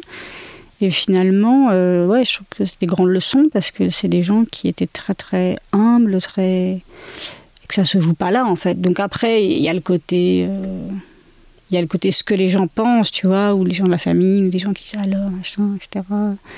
Et bon, voilà, mais au final, tu te rends compte que quand même, ce qui, ce qui relie la plupart du temps de manière positive, en tout cas, moi, les, les gens avec qui je me retrouve pour travailler, parce que tu peux aussi finalement, au bout d'un moment, choisir euh, qu'est-ce que tu fais, comment, tu vois. Euh, quand j'avais fait le film Marie Louberry, que j'avais adoré faire, Joséphine Sarondi, euh, qui avait fait presque un million d'entrées, on m'a proposé derrière plein de rôles dans des gros films, des grosses comédies avec des, personnages horribles, misogynes, une image de la femme, mais vraiment pas possible, avec des cachets énormes et des salaires. Et j'ai refusé, j'ai dit non. Et, là, on m'a dit, mais t'es folle, ceci, cela. Et moi, ça m'a toujours. Euh, je sais pas, c'était tellement euh, en moi, le désir de jouer, c'était tellement. J'aime pas ce mot pur, ça veut dire, ça veut dire qu'il y aurait des choses impures, mais c'était tellement ouais, c'est tellement intuitif, j'aime tellement ça, c'est tellement une évidence, euh, c'est quelque chose euh, que je préserve. Donc euh, j'avais aucun mal à dire non à des choses et à tant pis si ça faisait que ça mettrait plus de temps. Hmm. Et donc non, moi j'ai l'impression d'avoir un rapport plutôt sain à ça. Après, je, je, je, c'est sûr que je trouve que c'est difficile d'être reconnu. J'aime pas. Les périodes où ça arrive, j'aime pas. Dès que je vois qu'il y a... là, on a les masques et tout, même avec les masques, dès que j'ai été médiatisée pour mon film, pour d'autres trucs, ouais. J'aime pas ça. J'aime bien être tranquille et, je pense que ça doit être très dur quand t'es hyper connue, tu vois, ou les chanteuses, etc. Je me dis ça doit être. Euh, ou les humoristes, enfin, tu vois. Euh, ouais, ouais, c'est clair. Euh, comme Cavadam, je crois, à une époque. Tu, ah ouais, il peut pas sortir. Ouais, ou Cyprien dans la rue tout le temps. Ouais, ça, ça doit être vachement. Voilà. Ouais, c'est bon, chelou, après, Oui, non, c'est des trucs. Après, mais, mais la première invitée de ton podcast, c'est Agnès Jaoui, et c'est une actrice qui écrit, quoi. C'est une actrice qui écrit, ouais. Et qui réalise. Ouais. ouais. Et c'est une vraie actrice pensante. Ouais. Puis pour le coup, on, est, on est amis vraiment, donc c'était c'était chouette pour moi. J'avais envie qu'elle soit un peu ma, ma marraine du ouais. tu vois que. Elle est drôle, elle a un parler. J'avais envie d'essayer et qu'elle me dise même à la fin, tiens cette question non, ça n'a pas garder. Je, je, savais qu'elle aurait la, la, sincérité de me dire ce qu'elle en pensait et, qu'elle me ferait confiance, tu vois, qu'elle me. Ouais, elle était super. Mm. Mais c'est marrant, c'est c'est à la fois peut-être ceux pour ceux, les gens pour lesquels j'ai le plus d'estime, et à la fois ça peut être ceux pour lesquels j'en ai le moins. C'est-à-dire, non mais tu vois, c'est-à-dire que je, euh, évidemment, Agnès Jaoui, en fait, pour moi, elle a une intelligence qui dépasse large. C'est pas, en fait, les connaissances ou la culture ou les intellos, je m'en fous. Et en général, je trouve qu'ils leur manque de fantaisie. Tu vois, euh, même parfois, je sais pas. Euh, des écrivains ou quoi, euh, je vais les trouver chiants, quoi. Ouais. Je trouve qu'il y a plus, de- c'est plus marrant les acteurs, ils sont plus fous, mais il faut qu'il y ait un petit truc en plus. Il faut avoir dépassé le stade de l'objet. En fait, c'est ça qui est compliqué, c'est se libérer des rapports de domination dans nos métiers. Et tu vois, John Malkovich, mine de rien, qui est quand même un acteur de génie et une personne humaine extraordinaire, mais il a toujours, il a fait, son rêve c'était d'être metteur en scène. Il a jamais voulu être une star. Et comme toi, il a beaucoup. euh, beaucoup dit non à ce qu'il faisait. Il a voulu beaucoup être en Europe, il a voulu faire de l'opéra, il a voulu euh, dessiner des vêtements. euh, Enfin, tu vois, c'est Ouais. quelqu'un d'ultra euh, total, quoi. Ouais, ça se sent. Et, bah, on parlait tout à l'heure de complexité. Il est complexe. Moi, je sais que les, les acteurs qui me fascinent sont des gens très complexes, sont des qui savent faire des choses que je sais pas du tout faire. Et c'est ça. Et en fait, c'est c'est ça. Et là, et là d'un coup, l'acteur devient pour moi peut-être la personne. Peut-être le, enfin que je, que pour laquelle j'ai le plus d'admiration au monde. C'est-à-dire Kate Blanchett. euh, oui, mais euh, parce qu'elle a aussi dirigé avec son mari euh, l'op- l'opéra de le théâtre de Sydney, qu'elle a joué au théâtre, qu'elle a euh, qu'elle a fait la programmation. Et donc je me dis là tout d'un coup en fait quand la personnalité d'acteur mêlée en fait à, Mm. à de la curiosité intellectuelle là en effet pour moi ça dépasse c'est les Mm. personnes que j'ai le plus envie de rencontrer au monde mais euh, mais à chaque fois que je rencontre des ou que je vois et qu'on me sert des acteurs euh, bêtes et beaux ça m'humilie un peu je sais pas si tu vois je, je- on s'ennuie surtout, On non s'ennuie, ouais. Ah ouais, il y en a qu'on s'ennuie quand on même. s'ennuie beaucoup Ah ouais. On pourra pas les citer, mais on est d'accord sur les mêmes. Non, mais c'est vrai, il y en a Ouais. qui sont très ennuyeux. Ouais. À l'image, tu dis, bon. mais il y en a beaucoup Le charisme d'une huître. peut-être moins dans le cinéma américain, tu vois, c'est pas pour rien que Meryl Streep. Alors, Meryl Streep, on a Isabelle Huppert, tu vois, on a des, on a des. Mais je trouve qu'en en fait, il faut attendre euh, beaucoup que les acteurs et les actrices passent un certain âge. Et dans les jeunes actrices, euh, c'est beaucoup des, des- des- je trouve, de la, la mise en scène de la, de la fille bébête et sexy, tu vois. Il y a un truc très misogyne pour moi dans le cinéma. Et en fait, comme MeToo, ça m'a un peu. euh, Je trouve que ça bouge quand même, mais. Ça bouge. Ouais, ouais, ouais. ça bouge. Ça bouge à des endroits, tu vois. euh, Cette année. euh, Enfin, les nanas qui ont eu des grands prix, que ce soit à Cannes. Euh, Et Julia Ducournau a eu. Titane, voilà, ouais, c'est ouais, un rôle féminin hyper fort. Carrément. Audrey Diwan qui a adapté l'événement, c'est pareil, avec un personnage très fort.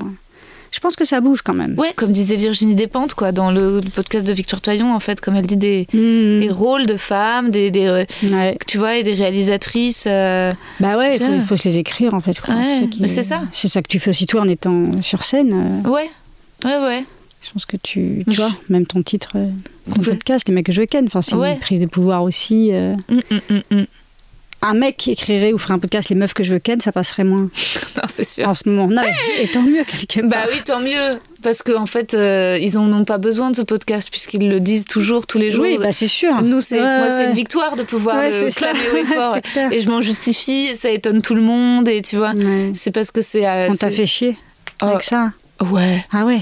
Ouais, c'est marrant, tu vois, là, c'est beaucoup. Ah oui, euh, t'as dû te justifier. ah, tout le temps. Ah ouais. Mais beaucoup, euh, là, les interviews, les machins, parfois, Ken, Ken, Ken. Et puis les gens. euh, C'est vulgaire, la oui, euh, ouais. euh, Ouais, putain. ils parlent que. Et en plus, euh, tu vois, le podcast, il est, si les gens écoutent, il y a 80 épisodes. C'est rare les épisodes où je parle de cul. Enfin, il y en a certains. Oui, oui, Mais en fait, c'est un concept, quoi. Mm. Ah ouais, Ken, nanana, et tu vois, et ça, c'est. Tu vois, comme, comme je pense de peut-être le, la saturation que tu as pu avoir après ton film. En ce moment, j'ai une saturation de. Ouais, je comprends. Mais alors, mademoiselle, euh, le trash, euh, nanana, euh, Ouais, vulgaire, ouais, alors le cul.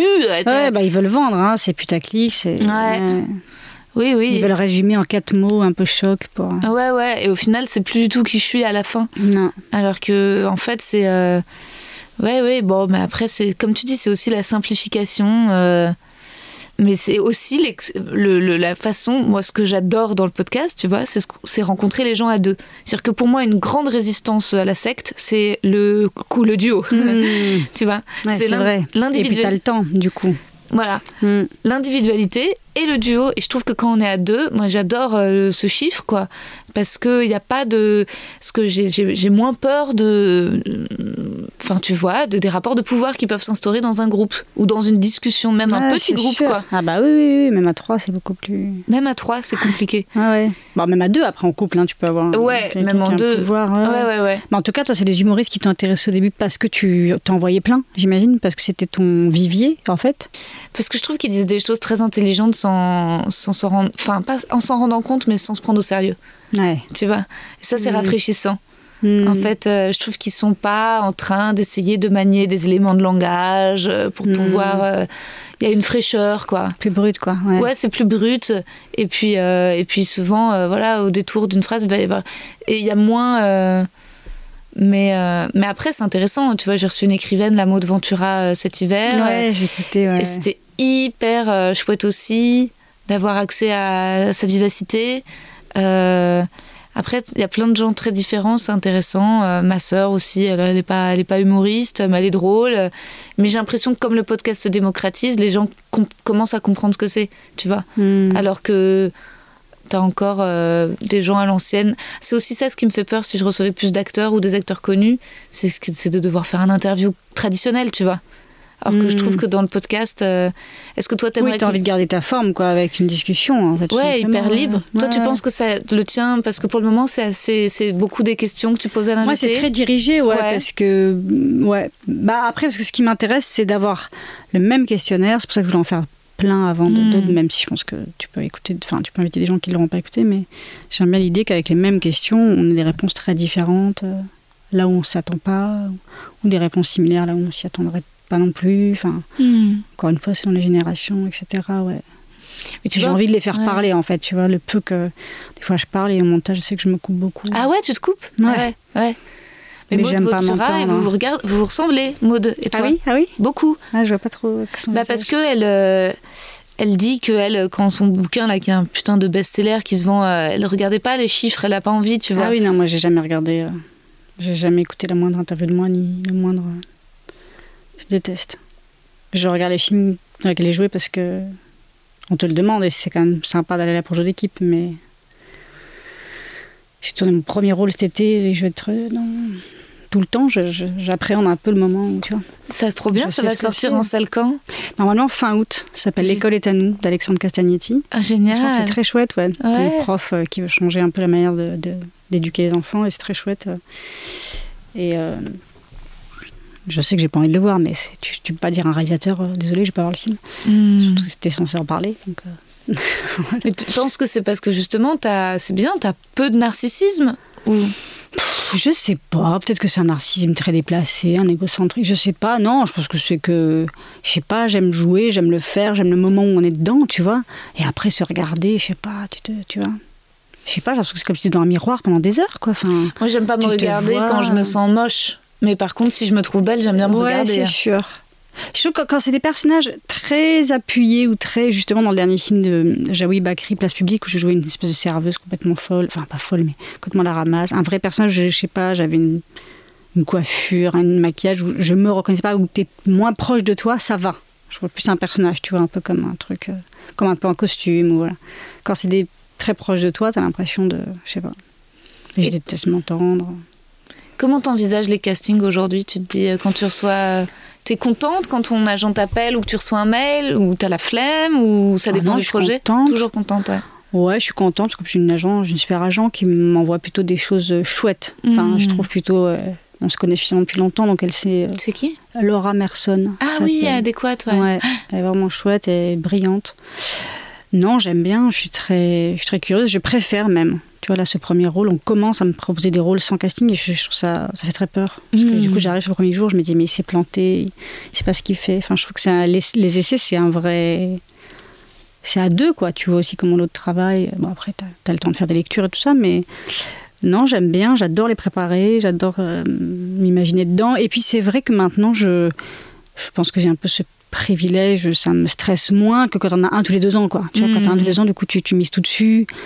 Et je me souviens d'avoir eu des déceptions atroces, quoi, où t'attends, t'as l'impression que ça s'est mal passé, ou des directeurs de casting pas sympas, et que là, je suis quand même un peu mieux reçue. Enfin, c'est un peu, c'est un peu différent. Euh, Là, je viens d'avoir un, un truc chouette euh, que j'ai tourné pour la première fois pour, pour Netflix, et c'était agréable parce que c'était un personnage que j'avais jamais fait. Et puis, c'est vrai que en sortant, finalement, je, je- et, et je pense que ça, ça vient vraiment du fait d'avoir réalisé et donc Mhm. d'avoir fait passer des castings Mhm. tu te rends compte à quel point vraiment j'ai complètement changé après j'ai beaucoup moins stressé après ça t'appartient pas en fait t'as beau bien jouer la le personnage t'as beau avoir préparé tout ce que tu veux quand t'es metteur en scène t'as quelque chose en tête tu ne sais pas quoi mais sur un personnage que t'as écrit que t'as rêvé etc Et tu sais pas pourquoi, c'est pas toujours le meilleur acteur que tu vas prendre, quoi. Mm. Ça, je l'ai vraiment vu. J'ai passé, j'ai fait passer des essais à des, à des super comédiens sur des, des petits rôles dans mon film. Tu vois, Lana qui fait la flic.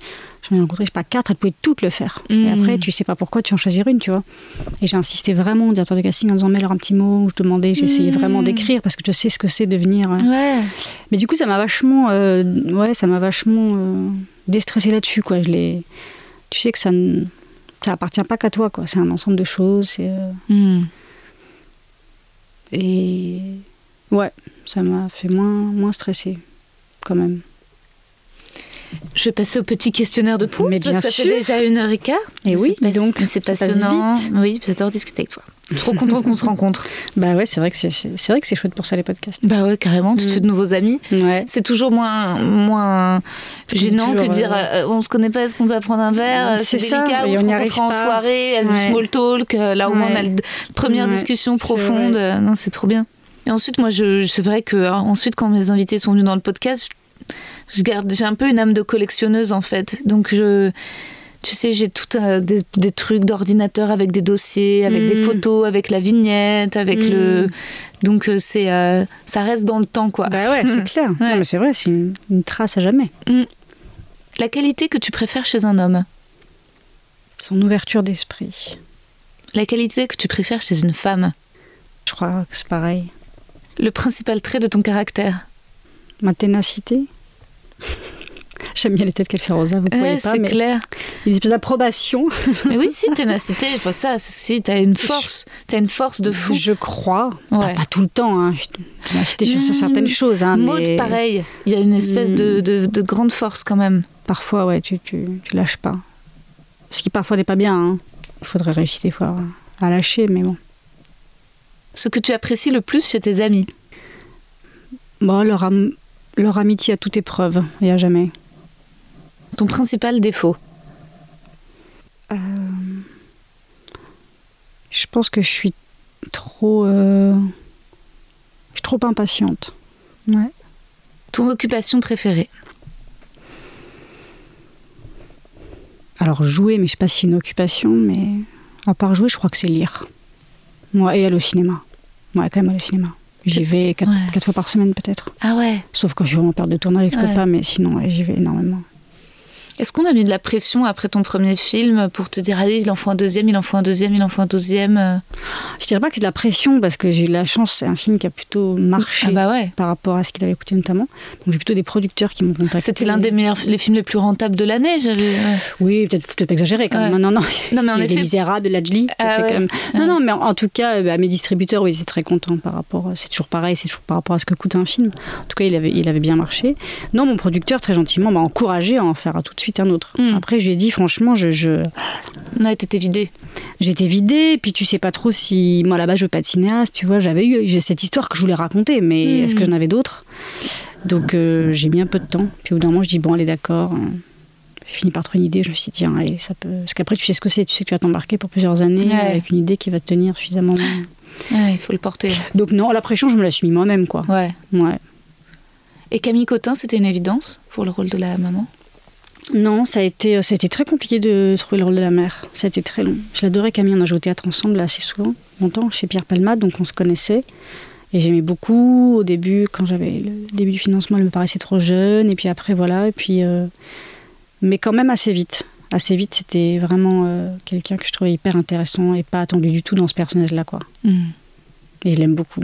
Ah, c'est est une actrice formidable et humainement, c'est vraiment quelqu'un de très très généreux, très gentil, très.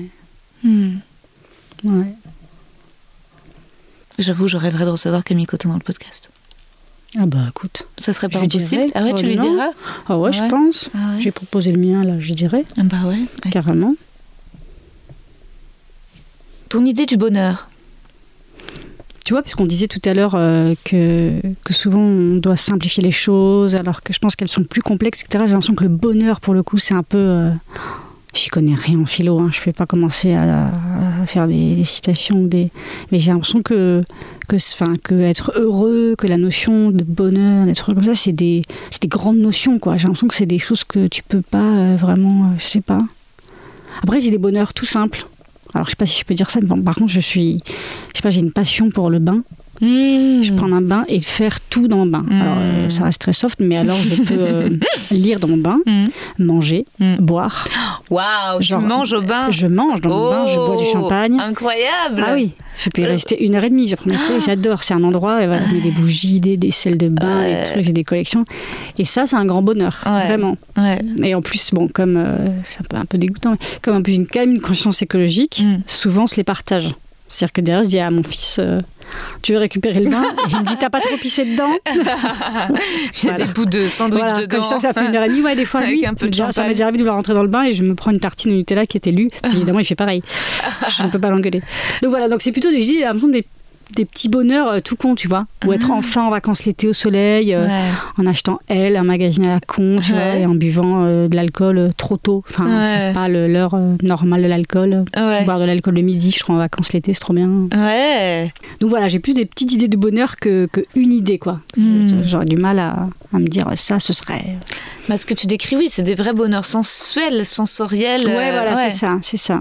Ouais. Mais j'ai l'impression que, que, que cette notion de bonheur, elle peut apparaître plein de fois dans des petites choses, euh, Mm. mais que c'est pas un état permanent, un truc, tu vois. Je pourrais pas dire, ah, vivre aux Caraïbes, tu vois.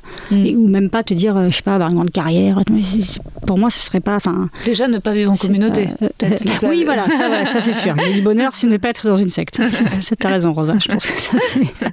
A priori. A priori. Quel serait ton plus grand malheur? Être dans une secte. Mm. Euh, mon plus grand malheur, non, perdre mon enfant, je pense. Ouais, je pense que c'est un truc que tu veux jamais qui t'arrive. Ce que tu détestes par-dessus tout. Moi, je veux dire une réponse con, mais euh, les, les, les racistes, vraiment, l'antisémitisme, le racisme, c'est c'est vraiment une notion que je ne comprends pas. Et je déteste ça. C'est un peu, c'est un peu banal. Je, pense, je pense qu'il y a peu de gens qui ont répondu euh, à ta question. Le bonheur, euh, c'est vivre dans un pays de racistes. mais euh, Non, mais c'est marrant parce qu'en plus, parmi les, racistes et les antisémites, et les antisémites notamment, t'en as plein qui, sont, qui ont des façons de penser un peu sectaires, un peu, euh, en tout cas, qui ont des croyances, justement, tu vois, tous les trucs un peu complotistes, un peu qui manquent de, de sens de réalité. Finalement, c'est assez lié, quoi. hmm. ah oui, Ces oui. fantasmes. euh, Ah oui, oui, c'est c'est du n'importe quoi en fait. Ah ouais, c'est la perte de sens. Et je déteste ça. Parce que c'est effectivement, tu as raison, c'est le début d'une secte pour moi et c'est le début d'un- d'une dérive euh, qui va très loin. Et ça peut détruire beaucoup, beaucoup de gens, quoi. T'as une devise favorite? J'aime bien, euh, je crois que c'est Saint-Augustin qui disait ça, avance sur ta. avance. euh, attends. Avance sur ta route parce qu'elle n'existe que par ta marche. Hmm, Mais je suis pas sûre sur la bonne citation. hein. C'est bien comme ça aussi. Ouais, tu vois, c'est un peu. Ouais, euh, ouais, on comprend. Essaye pas d'être quelqu'un d'autre, de toute façon, tu. ouais. Et enfin, ton état d'esprit actuel. Écoute, ça va. C'est pas la me- meilleure période de l'année, l'hiver. Parce qu'on a quand même un peu envie de rester. Je déteste le froid. Hmm. Je n'aime pas le froid. Donc euh, voilà, j'ai l'impression que je suis un, un côté animal. hein. Je pourrais hiberner en fait. Si je Mm. m'écoutais, je pourrais rester au lit très très longtemps, des jours durant. Et, ou dans mon bain. Et puis voilà. Et en même temps, ça va parce qu'effectivement, on arrive euh, début février, qu'on sent que les jours se rallongent, la lumière revient. Hmm. Voilà. Et j'ai quand même la chance d'avoir des projets. euh, On va dire, ça va. comme Merci. Sarah. Merci à toi, Rosa. Merci beaucoup. Et voilà, c'était la talentueuse Sarah Souko, dont je vous invite encore à voir le premier film, Les Éblouis, qui est éblouissant. Petit disclaimer, dans cet épisode, je compare beaucoup les actrices françaises aux actrices américaines en disant que les actrices américaines se sont émancipées du système et sont plus fortes parce qu'elles produisent, écrivent, réalisent. C'est aussi de plus en plus le cas pour des actrices françaises. Évidemment, Maïwen, Agnès Jaoui, Nicole Garcia, Valeria Bruni Tedeschi, mais aussi Valérie Donzelli, Mélanie Laurent, Melra Bédia, Andrea Bescon, Sarah Forestier, Asfia Herzi, Ariane Labed, Fanny Sidney, qui est venue dans le podcast Bérangère Macnise, Lisa Coca, Blanche Gardin, Marina Rollman et Sarah Souko, donc, qui a tout à fait raison quand elle dit dans le podcast que les choses bougent. Et la plupart des acteurs français produisent aussi les films auxquels ils participent, comme les acteurs hollywoodiens, donc, en mettant une partie ou tout leur salaire en participation et en récupérant un pourcentage sur les bénéfices du film. Aujourd'hui, on propose très vite à un acteur qui marche de créer sa structure et d'avoir un avocat en plus de son agent. Sans parler de tous les acteurs qui sont aussi metteurs en scène de théâtre ou collaborent à des écritures collectives, comme j'en ai vu à Avignon. D'ailleurs, j'ai vu Le Secret des Ombres mis en scène par Adrienne Ollet, ma chère Adrienne. C'est à midi 10 présence Pasteur. Si vous passez au festival, ne ratez pas cette pièce sur la résistance et les secrets des résistants pour survivre. Ça me fait beaucoup penser à ma famille, à mon père, à mon grand-père. J'ai mieux compris pourquoi mon père s'était plié à tous les codes de lutte ouvrière, un peu en imitation de son propre père pendant la résistance. J'aime beaucoup la réponse de Sarah à l'idée du bonheur, les bains. Ouais, je partage complètement, même si moi je mange pas dans mon bain, je trouve ça génial que Sarah le fasse comme son fils et qu'il partage l'eau. Concernant l'actu de Sarah, elle joue dans la page blanche de Muriel Magellan avec Sarah Giraudot, sortie fin août, et dans L'école est à nous, sortie le 26 octobre d'Alexandre Castagnetti, où elle tient le rôle principal. Les avant-premières commencent partout en France. Vous pouvez aussi écouter des épisodes de son podcast L'enfant que j'étais, qu'elle reprendra bientôt. Un grand merci Sarah pour ton poème, ton acrostiche qui me touche et que je garde en tête dans mon cœur.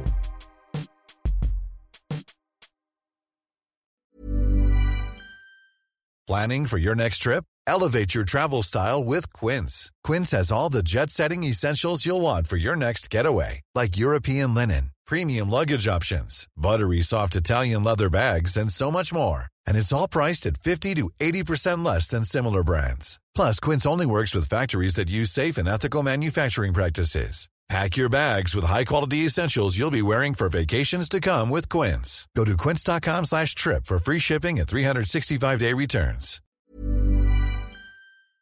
Vous avez aimé cet épisode? N'hésitez pas à le dire en faisant une petite story, en taguant mon compte et celui du podcast, at que je veux ken sur Insta. Vous pouvez également soutenir mon travail en venant voir mon spectacle, en lisant mon livre et en commentant sur YouTube les replays vidéo de mes chroniques sur France Inter. Je suis tous les mardis dans Zoom Zoom Zen. Merci, bisous.